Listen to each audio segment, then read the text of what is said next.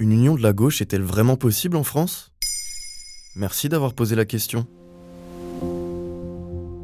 Près d'un an et demi après sa création, le 7 mai 2022, pas un jour ne passe sans que la NUPES ne se divise encore plus. À l'aube des législatives de 2022, cette nouvelle union populaire, écologique et sociale apparaissait comme la solution pour bon nombre d'amateurs de la gauche.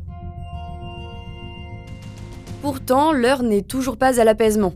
Sur le plateau de BFM TV le 18 septembre 2023, Jean-Luc Mélenchon continue d'appeler au rassemblement, mais d'une façon plutôt inédite. Je ne fais pas la NUPES parce que j'aime les autres. Je ne les aime pas. Ah bon? Je considère que la ligne politique qu'ils ont choisie, ils l'ont fait volontairement.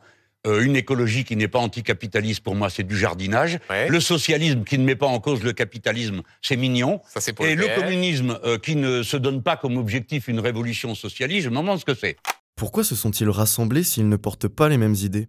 Quelques mois après leur défaite à l'élection présidentielle de 2022, les différentes composantes de la gauche ont décidé de faire front commun, de se réunir en vue des élections législatives. Ainsi, pour obtenir plus de sièges à l'Assemblée et tenter d'imposer un Premier ministre, le Parti communiste, le Parti socialiste et Europe Écologie Les Verts ont signé un accord avec la France insoumise. Et déjà lors de sa création, cette alliance a été vivement critiquée. Plusieurs membres du Parti socialiste, entre autres, ont refusé de s'allier. Résultat des législatives, la France insoumise obtient 72 sièges, Europe Écologie Les Verts 23 sièges, le Parti socialiste 26 et enfin le Parti communiste 12 sièges. Mais la NUPES devient tout de même la première force politique d'opposition à l'Assemblée nationale. De même, cela a permis aux écologistes de retrouver un groupe parlementaire cinq ans après l'avoir perdu. Et quelles sont les raisons de cette division? Déjà, simplement, si tous ces partis sont de gauche, il existe de nombreux points de dissidence dans leurs programmes respectifs. Pour beaucoup, s'allier, c'est aussi renoncer, et c'est là que la pilule a du mal à passer. Pour les élections européennes de 2024, Mélenchon veut une liste unique, ce qui n'est pour l'instant pas au programme.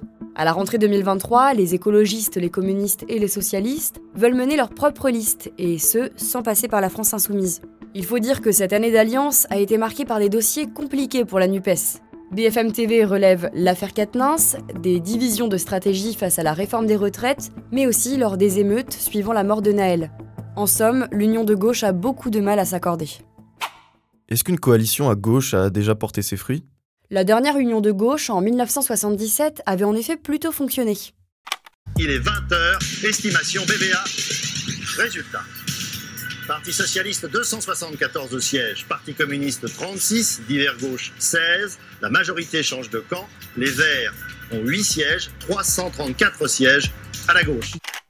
Et puis, il y a toujours le modèle du Front populaire, cette coalition de partis de gauche qui a gouverné la France de 1936 à 1938. Cette union a permis d'instaurer des avancées sociales majeures, comme la réduction du temps de travail, mais aussi l'obtention des congés payés.